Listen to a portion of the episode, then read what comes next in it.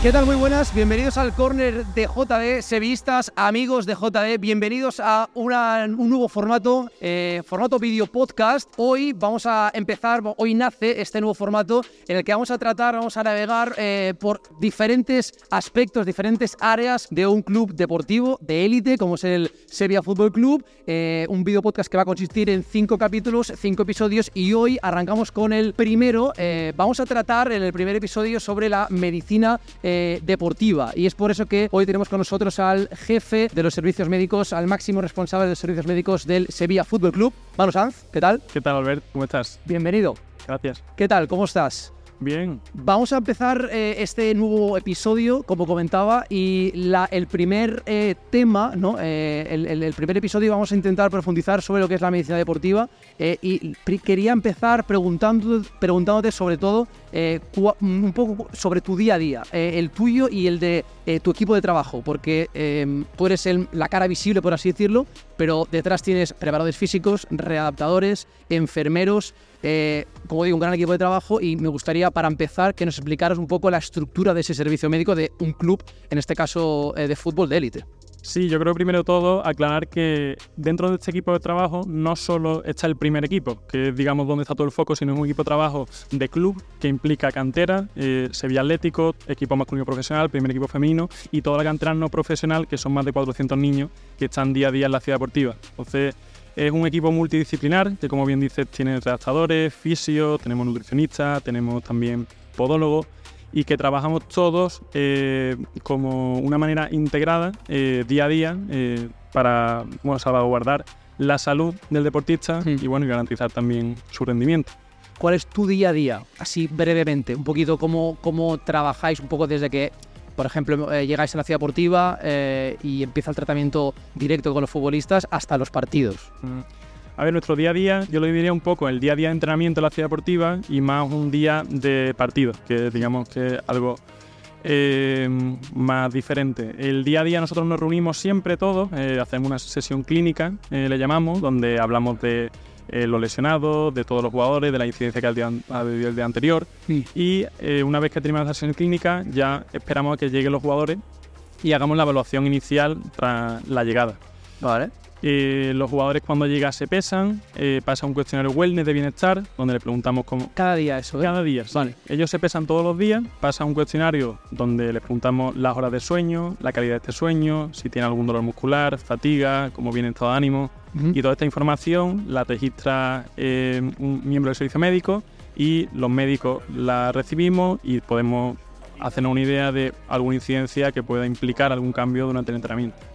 Bueno, muy interesante, porque al final esto es un tema que creo que hay un poco de desinformación eh, a nivel de aficionado eh, y creo que es un, un- tema en el que vale la pena escuchar, porque creo que hay cierta desinformación, así que yo creo que va a ser muy interesante lo que vamos a hablar eh, a continuación. El segundo tema que te quería preguntar es, eh, o el que quería profundizar es, a ver, eh, Tú, como hemos comentado, eres el, el jefe de los servicios médicos de un club de élite, en este caso futbolistas, con lo cual son eh, personas y pacientes, hay que tenerlo claro, hay que dejar bien claro que son pacientes, pero tienen una gran exposición pública, ¿no? Son figuras públicas en las que mucha gente, desde aficionados eh, hasta redes sociales hoy en día, incluso evidentemente, principalmente, eh, de hecho, eh, los medios de comunicación, quieren constantemente conocer cuál, al detalle además, cuáles son los diagnósticos, cuáles son los partes médicos de los jugadores. No sé hasta qué, mm, cómo gestionáis eso internamente de cara al que leéis la gente que, que dice, que no dice, eh, están inventando, no están inventando. Sí, yo creo que es el día a día de, mm, de nuestro trabajo.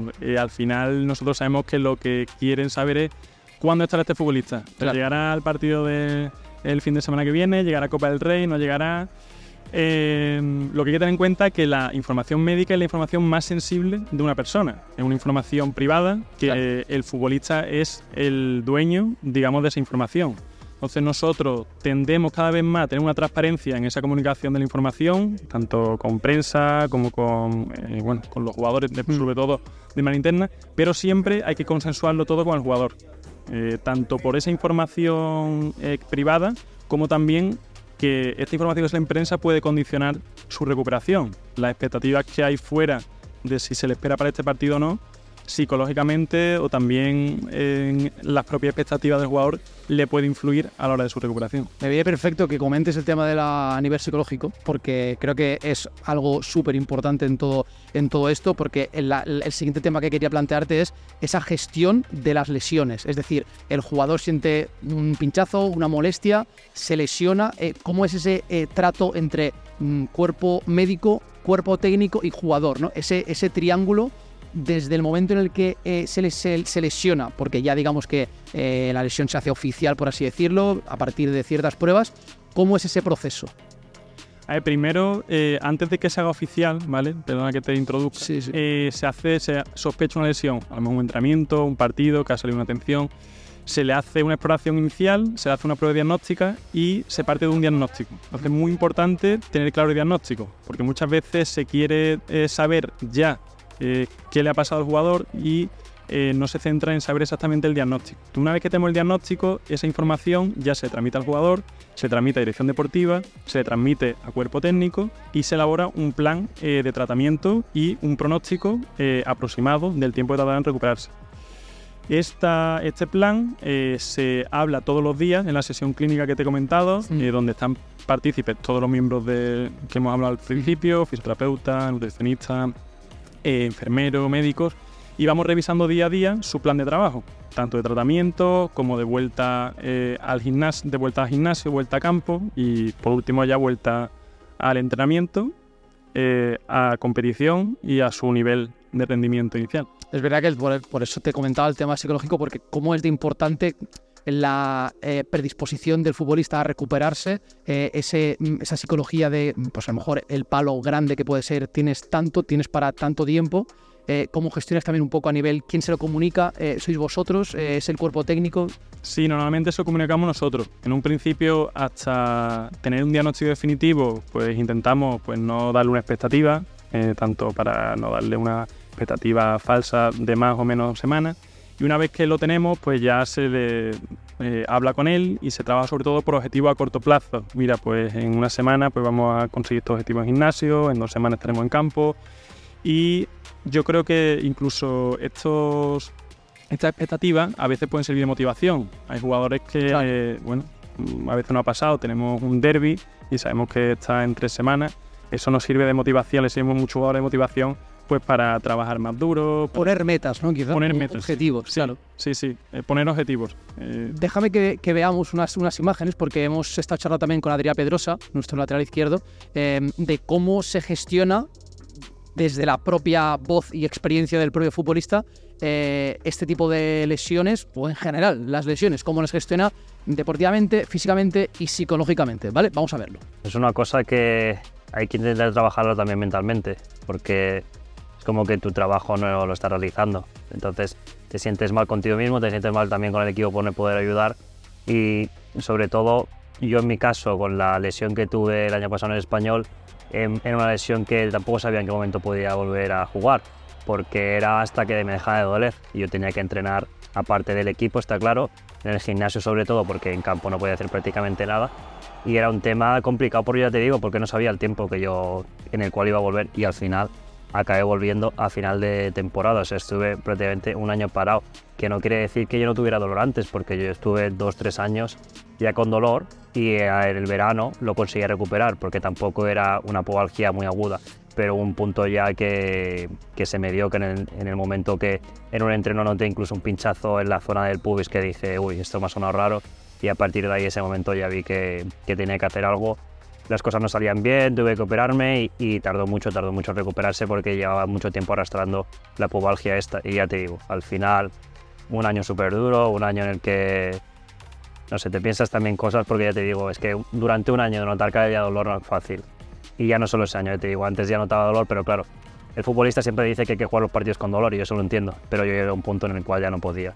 Entonces, fue un momento difícil, ya te digo, mentalmente también, pero también por suerte yo personalmente soy una persona que intento como evadirme un poquito y sí que es verdad que cuando salgo de mi zona de trabajo soy capaz de, evadirme en mi casa con mis amigos, entonces eso, también me ayudó muchísimo, sobre todo la familia, el apoyo, eso también es incondicional. Sí, lo pasa que también eh, mi lesión tampoco era una lesión en la cual yo iba a volver al campo sin ningún dolor, porque mi cuerpo se tenía que volver a adaptar al fin y al cabo era mucho tiempo fuera del campo y yo tenía miedo, yo tenía miedo en muchas ocasiones del sentido, por ejemplo, yo que sé, un contrapié con un compañero, un choque, son situaciones en las que antes de la lesión te producía mucho dolor y en ese momento te produce dolor, pero es, mucho menos y el cuerpo se tiene que adaptar. Pero sí que es verdad que tú no entrenas a gusto hasta que no te sientes al 100%. Pero bueno, ya te digo, con sobre todo mucho trabajo, al fin y al cabo eh, hay un tema de prevención que hay que hacer, un tema de gimnasio que es indiscutible a los futbolistas no les gusta. Al fin y al cabo lo que queremos nosotros es salir al campo y jugar, pero hay un punto que cuando tu cuerpo ya no da, tú tienes que hacer una serie de cosas antes del entreno para calentar tu cuerpo para que no sufrir ni daño ni ninguna posible lesión. En mi caso, yo siempre he comentado, por ejemplo, el tema, por ejemplo, de la lesión de rodilla. La lesión de rodilla en los ligamentos es de las lesiones más jodidas que hay en el fútbol, pero tú tienes unos tienes unos tiempos, por decirlo de alguna manera. Ya todo el mundo sabe, por ejemplo, te dice seis meses, seis, siete meses. Yo es que en mi caso no sabía. Que yo en mi caso era ir haciendo ejercicios, ir corrigiendo las compensaciones que yo tenía más en mi cuerpo que me generaban este dolor, ir poco a poco solucionándolo. No tenía un tiempo estipulado. Entonces, en el campo, ahí fue, ya te digo, ir encontrando sensaciones. Cada vez yo me encontraba mejor físicamente. También después de un año parado, yo llegaba al campo, llegaba asfixiado o sea, ya no solo pensaba en mi cuerpo, llegaba en decir, hostia, que no aguanto, que me está costando la vida. Y la pretemporada aquí en Sevilla me costó, después de un año parado, subes el nivel de jugadores futbolísticos, subes el nivel de calidad y estás apurado. Y yo al principio lo pasé un poco mal, ya te digo, poquito a poco ya físicamente mi cuerpo se va adaptando y ahora mismo estoy en una situación súper contenta. Eso es un tema personal de cada uno. Al fin y al cabo, cada uno tiene como diferentes rangos de dolores. Hay gente que aguanta más el dolor, hay gente que aguanta menos. Yo en mi caso personal he aguantado mucho dolor durante, ya te digo, años cuando estaba en español. Yo jugaba la temporada con dolor, sobre todo al final de temporada, y era el verano en el que me recuperaba. Entonces ahí em, a lo mejor el, doctor me decía que parara, pero yo sentía que si me tomaba un Voltaren, a lo mejor el ratito del partido podía jugar. Y claro, también soy joven, entonces no piensas, no piensas lo malo que puede pasar. Pero sí que es verdad que a mí personalmente me ha venido...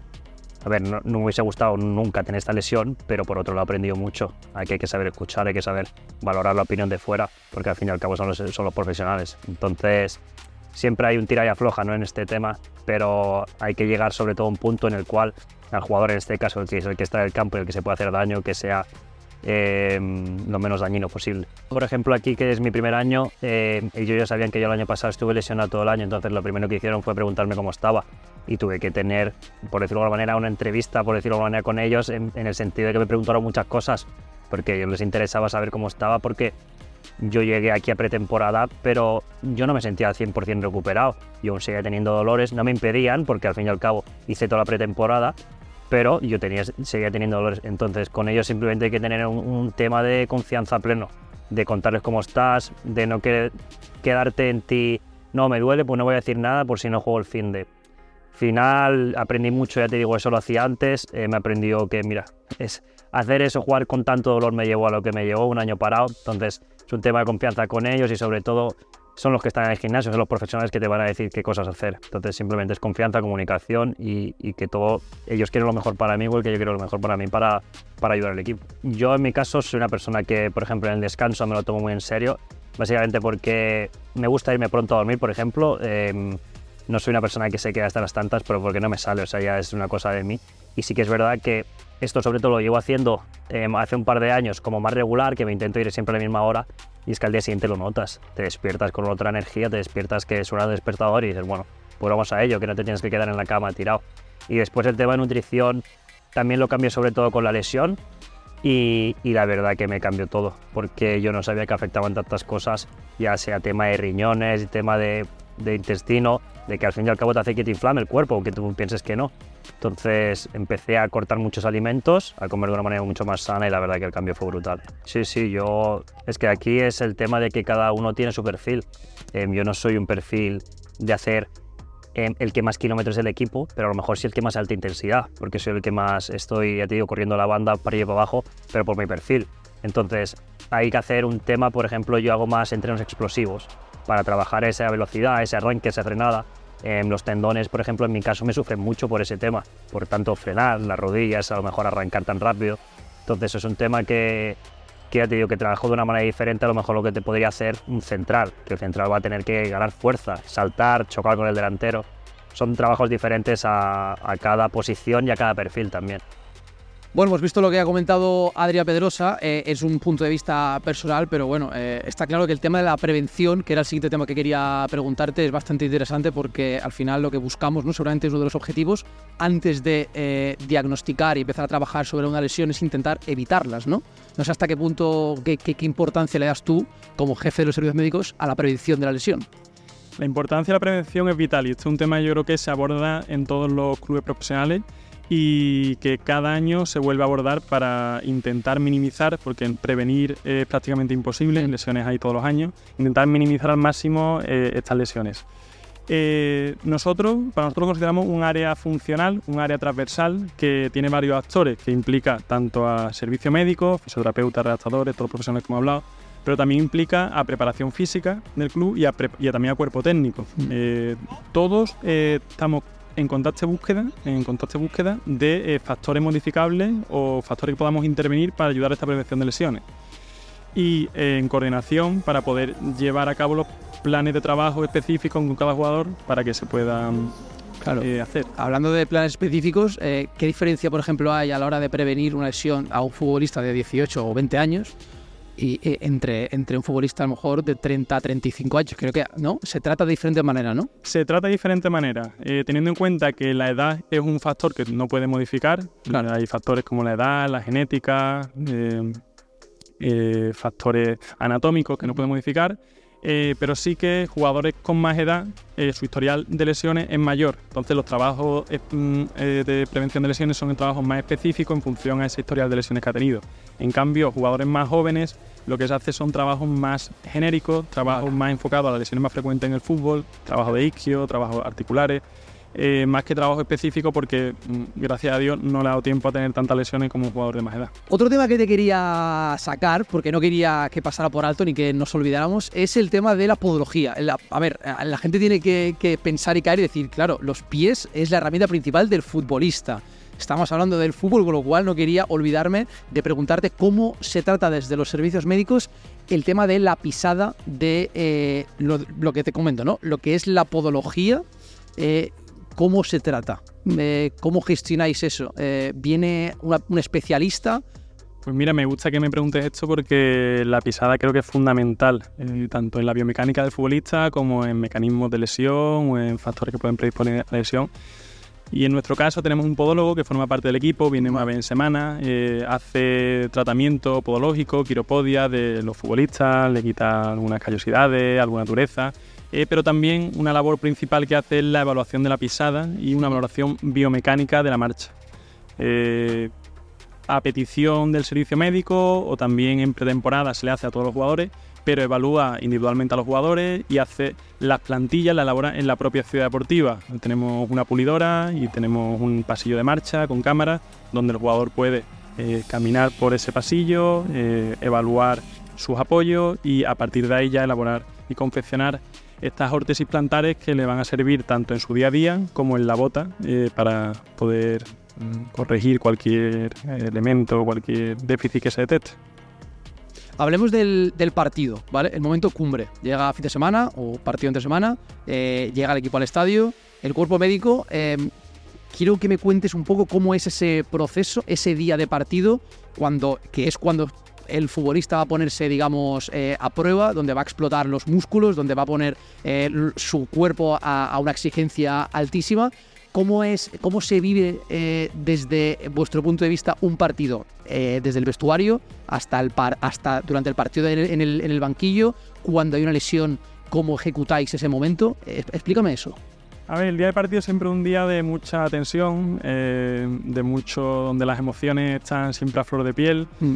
y donde más que nunca el servicio médico, todos los profesionales tenemos que guardar la calma y hacer las cosas pues eh, idóneas para que eso, para que el futbolista tenga todas las herramientas para competir a su máximo nivel, desde la alimentación, eh, pues, a nivel de la ingesta de hidratos, asegurar la ingesta de hidratos de suplementación para que eh, tenga los depósitos de glucógeno, que es la gasolina de los jugadores mm, óptimos para competir, Mm.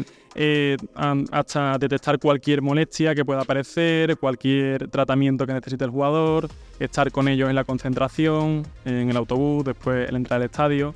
Eh, son momentos, bueno, son esos momentos de preparatorio que nosotros lo, lo, vivimos también con la tensión, también los que somos también aficionados, los que son claro. sevillistas, pues seguramente por dentro, eh, igual que, que el resto de compañeros, pero eh, que tenemos que guardar esa calma para estar atentos a una emergencia, coordinar cualquier atención, cualquier salida a campo.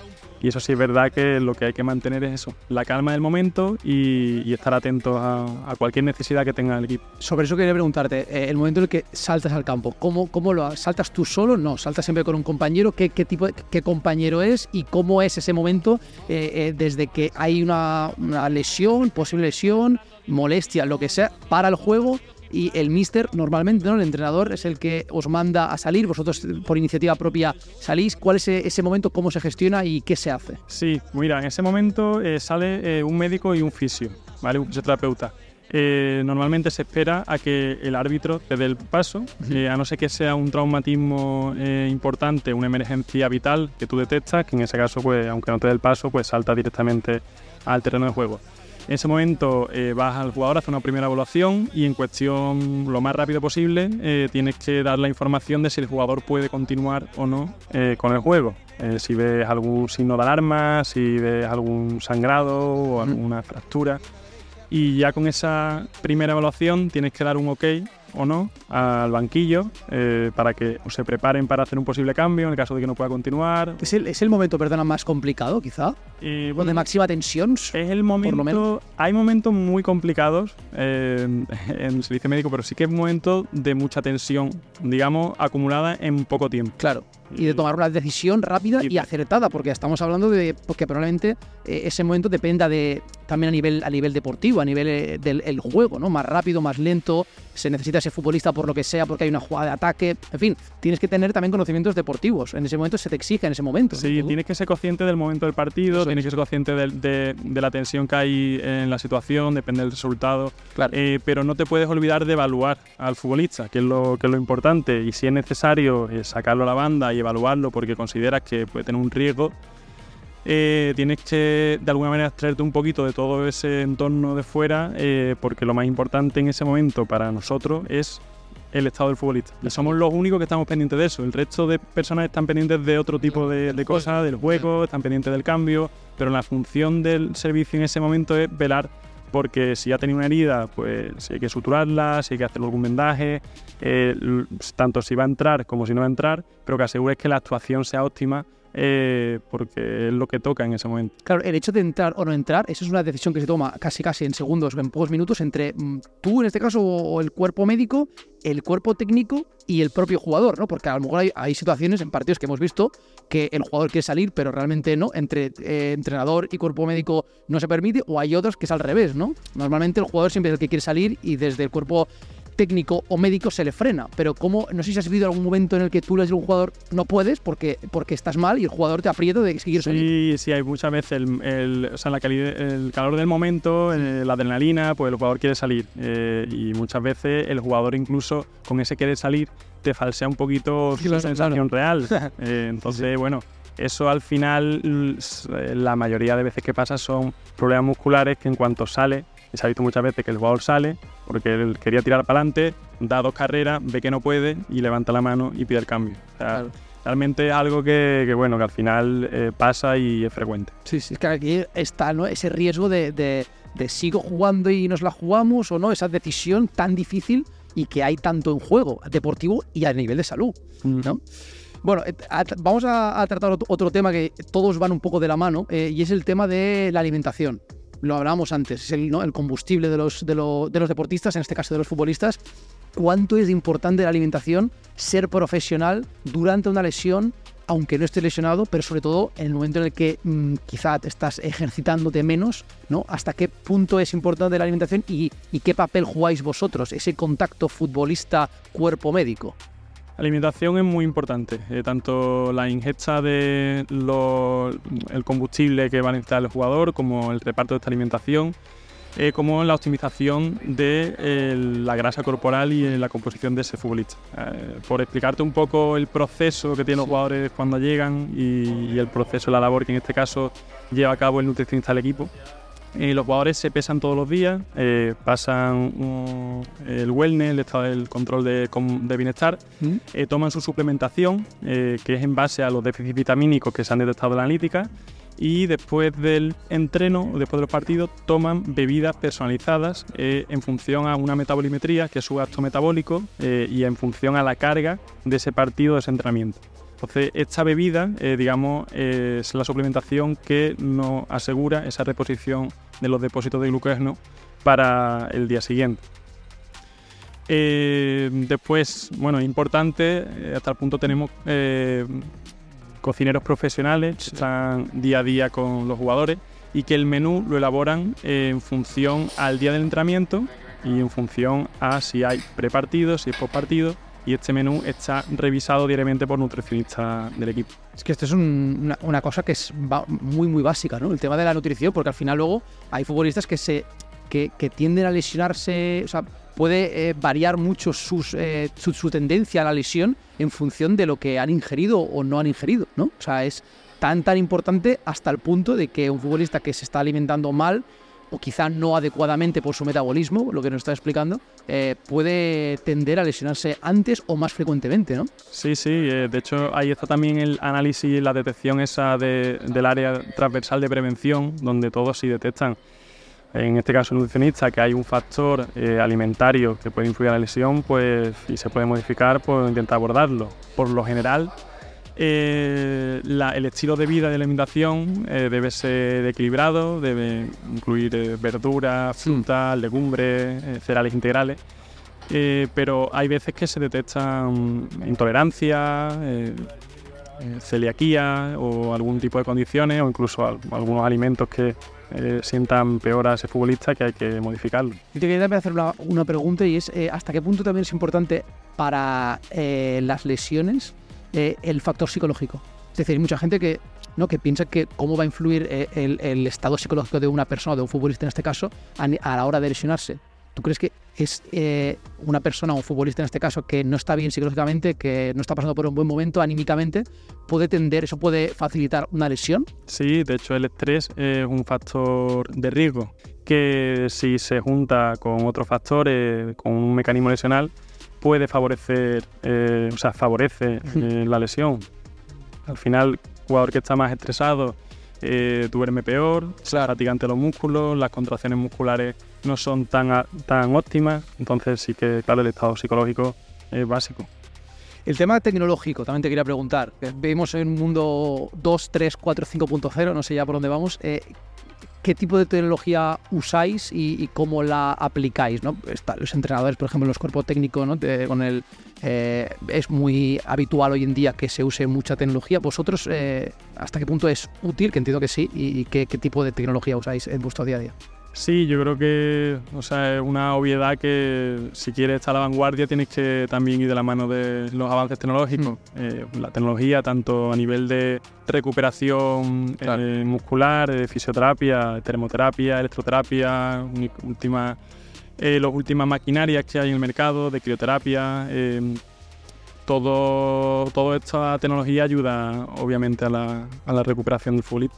El descanso. Ya eh, estamos acabando el tema del descanso que hablábamos antes de la alimentación. Yo creo que nutrición y descanso van un poco de la mano y son igual prácticamente de importantes, diría yo. No sé qué opinas tú, pero mm, el tema del descanso, eh, hablamos de para, prevenir lesiones durante las lesiones eh, y es un momento en el que, la- más allá de durante la noche, que es ¿no? lo que la gente entiende que es cuando el cuerpo más descansa, pero los futbolistas hasta qué punto también es importante y cómo gestionáis eso, ¿Qué, cuál es la un poco la recomendación principal del doctor hacia los futbolistas a la hora respecto al descanso, más allá de durante la noche. Eh, es como tú dices, son recomendaciones, porque tú no puedes ir eh, a un futbolista y ver cuánto duerme, no puedes tener en cuenta pues que los futbolistas al final pues son padres de familia, tienen hijos, tienen circunstancias familiares que le pueden llevar eso a descansar peor, eh, a venir más fatigados.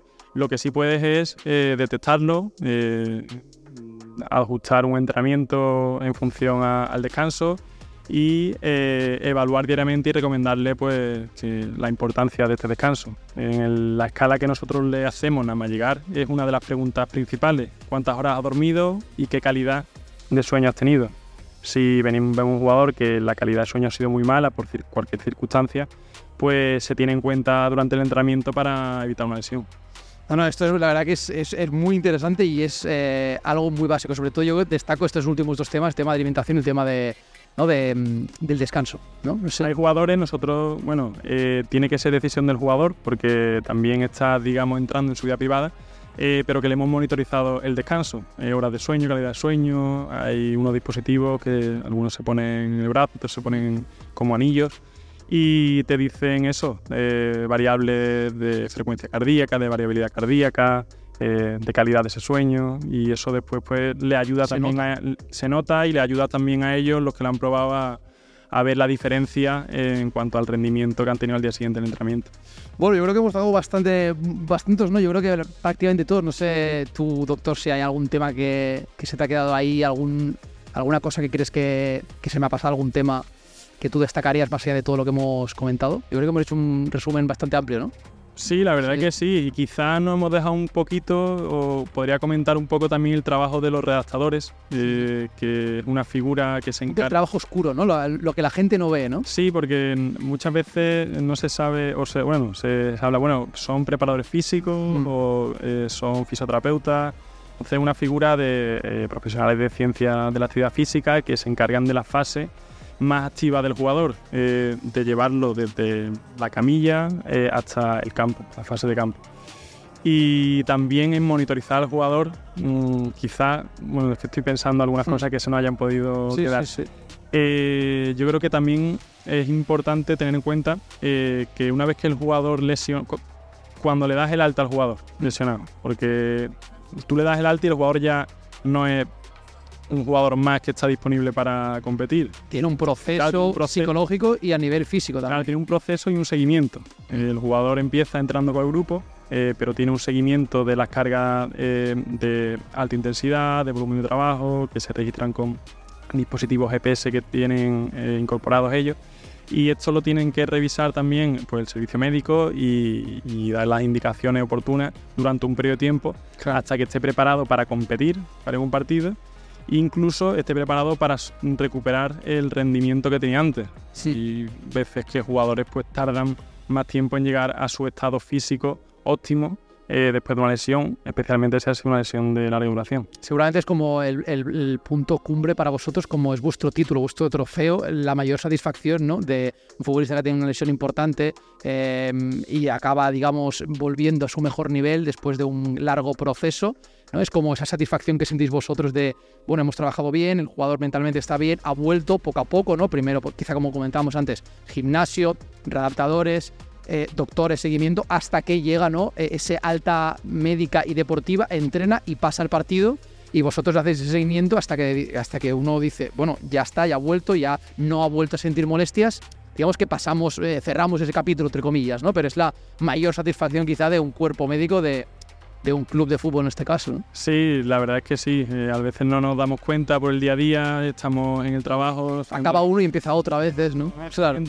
Pero al final eh, nosotros convivimos día a día con ellos. O sea, jugadores que están ahora mismo entrenando, pues han pasado por procesos prácticamente todos, han tenido lesiones con nosotros y han pasado un proceso psicológico de estar fuera del equipo, de ver a los compañeros jugar, de querer estar ahí, de querer aportar, de ir al vestuario pero no poder jugar. Claro. Entonces eso se vive, hombre, desde dentro se vive con alegría cuando puedes jugar. Sí, sí. Por ejemplo, hay jugadores, yo recuerdo hay procesos lesivos largos el año pasado, de, Tecatito, de algunos jugadores que habían estado mucho tiempo. Cuando llegan, juegan, eh, marcan un gol, eh, lo celebran, pues, hombre, se, aunque tenga la alegría del gol, pero también tiene una alegría extra eh, por, bueno, por todo el proceso que ha vivido mano a mano eh, al lado suya, el jugador. Porque es verdad que, bueno, mm, lo que comentamos, ¿no? La parte oscura, la parte que no se ve, la parte invisible de todo el trabajo de readaptación, de recuperación, eh, de, trabajar para volver a fortalecer según qué músculo y, que lo que tú dices, luego salta al campo, la gente pues lo que ve, pues ha marcado, está bien, juega bien, vuelve a su nivel, no vuelve a su nivel, critica, no critica, pero hay un trabajo detrás que es muchas veces largo, costoso. Hablabas de la relación, también te quería preguntar, ya para ir acabando, eh, esa relación que muchas veces no se crea ese vínculo entre futbolista y, cuerpo médico, o en este caso el, jefe de los servicios médicos que, como, como eres tú, Manu, eh, al final sí crea, ¿no? Son muchas horas, muchos momentos. Tú ves a ese futbolista y más que futbolista conoces al, al humano, a la persona, porque mejor llega al campo o llega al entrenamiento, llega al gimnasio y está mal físicamente, eh, psicológicamente, quiero decir, ¿no? Eh, te muestra sus, sentimientos de, que está mal, no puede jugar, es como ¿no? Mm, una persona que no puede ir a, trabajar, eh, ¿no? Es que al final es algo que trasciende, ¿no? Que la gente vea futbolistas y no personas, pero futbolistas son personas que juegan al fútbol en este caso, ¿no?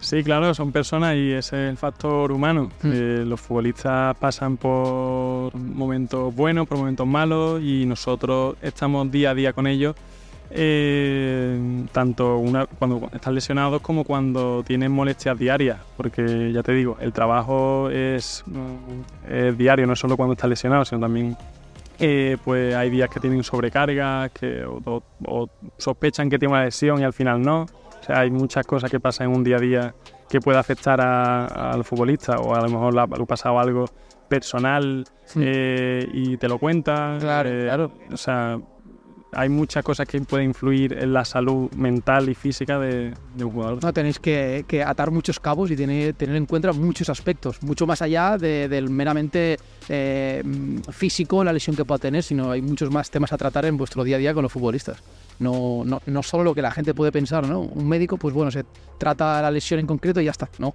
que es mucho más porque lo que hablábamos, eh, la cabeza puede influir al, a lo físico. Entonces tenéis que ¿no? estar atentos a, a, muchas cosas. Bueno, incluso los fisioterapeutas que quizás son los que más tiempo pasan eh, con el jugador en la camilla, eh, pues también pues hablando con ellos te lo dicen, mira, pues este jugador ha tenido este problema, hoy viene pues más cansado, o, al revés, está mucho mejor de algo que le pasó el día anterior. Y eso, bueno, información que te da el jugador y que yo creo que también es la clave del trabajo de los que se dedican al mundo deportivo del fútbol, mm. que a diferencia de otros pacientes, eh, pues aunque sean profesionales de eh, terapéuticos, manuales, nutricionistas, pero tienen que conocer al jugador y conocer cómo reacciona ese jugador pues a, todo, a todo su entorno eh, porque al final es clave para, eh, para que rinda el campo y para su recuperación. Sí, porque cada jugador eh, es, diferente, claramente, cada caso es un mundo. Todas de las mediciones que hacemos, que no he comentado a nivel preventivo, es la medición de la CK, que es una enzima que está en la sangre, que la medimos sobre todo después de los partidos, la mide el enfermero y la analiza en una centrifugadora y con estos valores podemos adaptar la carga de entrenamiento de esos días en función del daño muscular, de la fatiga muscular que presente el jugador. Doctor Manu Gracias por esta primera, por este primer episodio. Ha sido todo un placer, la verdad. Eh, hemos hablado creo de muchas cosas y creo que muy, muy interesantes. ¿Ha estado a gusto? Está muy a gusto, Albert. La verdad te agradezco mucho también la entrevista y bueno, yo no me quería despedir sin agradecer también porque yo vengo en representación del servicio médico, pero todo el equipo que hemos hablado aquí detrás eh, me gustaría mencionarlo, a mi compañero el doctor Matías Morán, a todos los fisioterapeutas que forman parte de la primera plantilla, enfermeros, nutricionistas y también a todo el servicio médico que, como he comentado al principio, eh, formamos ese ya Fútbol Club, tanto el director médico de cantera, el doctor Rafael Castaño, el, el doctor del filial, Juan mm. Polo, la doctora del femenino, eh, Fátima Breña y todo el grupo de fisioterapeutas y redactadores que forman parte del servicio médico. Trabajo en equipo, ¿eh? Trabajo en equipo. Gracias, Manu. Y a vosotros, gracias también por estar ahí. Esperemos que os haya gustado y nos vemos en el siguiente episodio. Chao.